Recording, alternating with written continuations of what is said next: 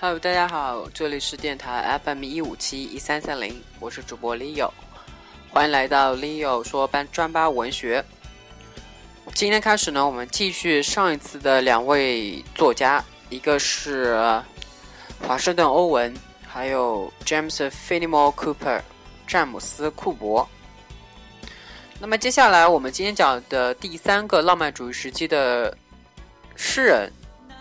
简单来说，他是一个叙事诗人，first American poet to write the narrative poems。这边我们长话短说，他是一个叙事诗人。只要记住他两个作品，一个是《夜吟》，还有一个是《人生礼赞》（Voices of the Night and the Poem of Life）。好了，接下来呢，我们看一下自然主义诗人。William Cullen Bryant. William Cullen Bryant was regarded as one of America's earliest naturalist poets. He stressed the American self-consciousness. 那么这个地方呢，我们来看一下几个作品。第一个是 Fontaine 泉，第二个是 White-footed Deer 白蹄鹿。 嗯，第三个呢，Forest Hymn，森林赋。最后一个，The Flood of Years，似水流年。这个题目呢曾经考过，但是当年考的是 Philip frono。当年考的一道题目是 Which phone is not written by frono a Boy C. 都是当年的 Freno 的作品，《The British Prison Ship》，《The White Honeysuckle》，《The Indian Burying Ground》。只有第二个选项，《The Flood of Years》。我说暂时不要讲，等到后面我们再来讲啊！一定要记住，它是布莱恩特的作品。所以说。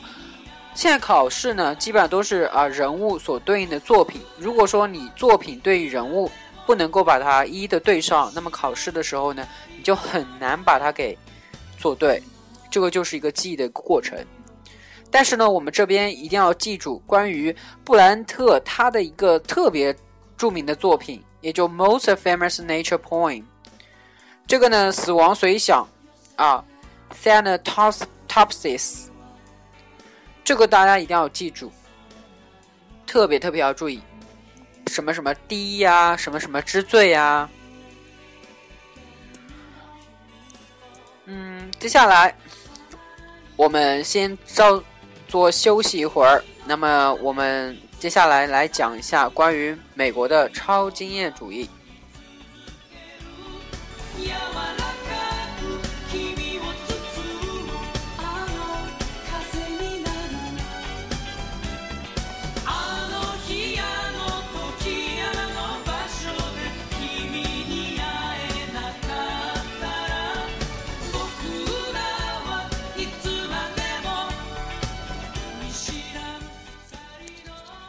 欢迎回来。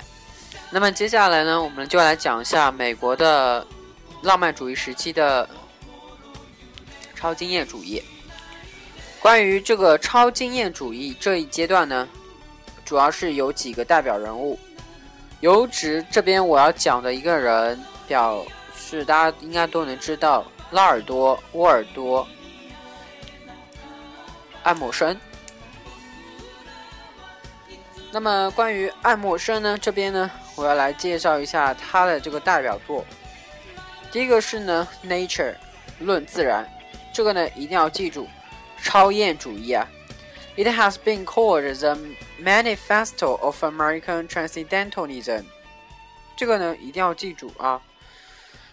第二个呢，美国学者，《The American Scholar》，这个 American Scholar 呢。跟 scholar 有关，那么所以说呢，这本书它被誉作为 Americans Declaration of Intellectual Independence。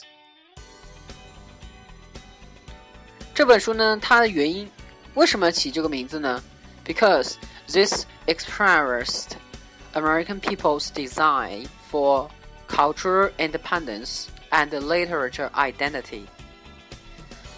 呃，接下来呢，还要讲一下他的《Self Reliance》论自立这本书。这本书呢，主要是来描述一下关于爱默生说自立的重要性 （self reliance）。同时呢，他也延伸和发展了梭罗个人的一些超验主义。同时呢，大家还要记住关于爱默生他的另外一个作品《超验主义者》。The Transcendentists） 啊，这个词比较难读。还有一个是神学院演说，Divinity School Address，啊，这个呢稍作了解，万一就考到。接下来呢，我们来讲解一下关于亨利·大卫·梭罗，他也是一个超验主义者。那么，关于梭罗的他的一个作品呢，主要是要了解一下，一个是《瓦尔登湖》，还有一个就是《论市民之不服从》（Civil Disobedience）。American Romanticism reached its peak with the appearance of the major authors of the 19th century, such as the Edgar Allan Poe, Walter Whiteman, and Emily Dixon in poetry.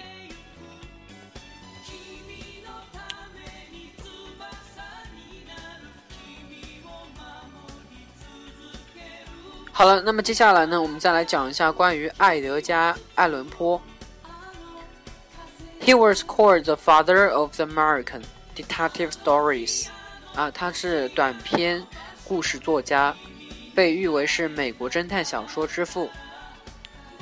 那么，关于爱伦坡他的一个特别短篇小说以及第一篇小说，大家一定要记住是什么？《怪诞奇异故事集》。嗯，还有几个，还有三个，大家也要记住，一个是《The Fall of the House of the Usher》，还有《The Raven》乌鸦。To Helen，其中呢一个乌鸦和那个致海文，它是诗歌啊，这个大家也要记住啊。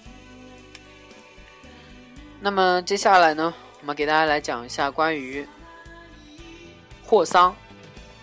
霍桑呢，他是我们大家所深知了解的一个作家。他的主要代表呢就是《红字》，而这个《红字》这个作品呢，主要是来表明了 American Romanticism adapted itself to American Puritan moralism。那么主要是来关注什么呢？It mainly concerns the Puritan community and the sin of adultery。还有大家还要记住一个呃，就是古物青苔 Moses from the Old Man's。记住他，He is the most ambivalent writer in the American literature history。 还有几个作品大家也要记住啊，《The House of the Seven Gables》，还有就是《伏古传奇》《The Marble Faun》啊，《玉石雕像》。还有最后两个作家呢，我也把一并说完。这两个作家呢，特别特别重要。一个是赫曼·梅尔维尔啊，就是赫尔曼·迈尔维尔。最重要的一个作品呢，就是《Moby Dick》白金。嗯，这个书呢，它主要是被誉作为是 First American Post Epic。Epic 大家都知道是史诗的意思。It is a tremendous chronicle of a whaling voyage in pursuit of a seemingly supernatural white whale. 那么关于这个呢，the voyage 呢是一个象征意思， The vowel symbolizes the search for the truth. The giant Moby Dick symbolizes the mystery of the universe, the power of the great nature, and the evil of the world. 还有一个就是泰比，泰比。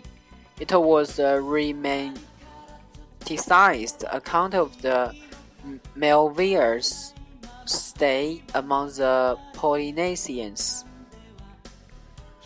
嗯，接下来呢，浪漫主义的一个终结是谁呢？就是沃尔曼·惠特，沃尔特，呃，惠特曼，《Leaves of Grass》。那么，it marks the end of American Romanticism。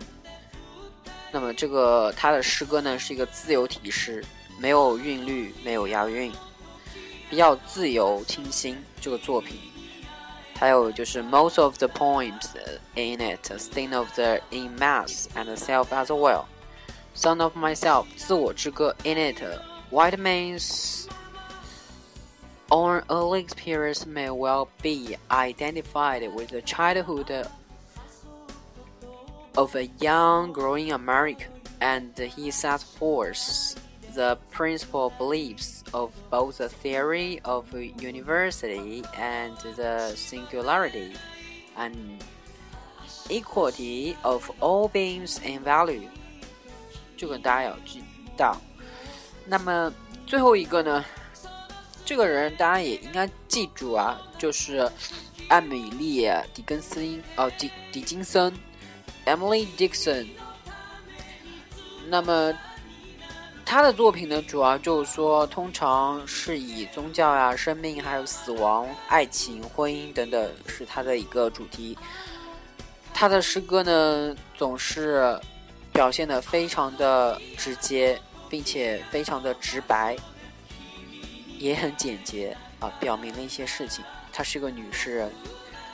她主要作品呢有两个，一个是《This Is My Letter to the World》，这是我给世界的一封信；还有一个是《I Heard a Fly Buzz When I Died》，我死时听到的一只苍蝇叫。好了，那么这些作品呢就到这些。那么我们今天节目呢就到这边。那么。这里是电台 FM 一五七三三零，我是主播 Leo。我们浪漫主义时期的美国文学呢，还有一次就是练习讲解，一共是有二十五道题目。好了，It's your turn。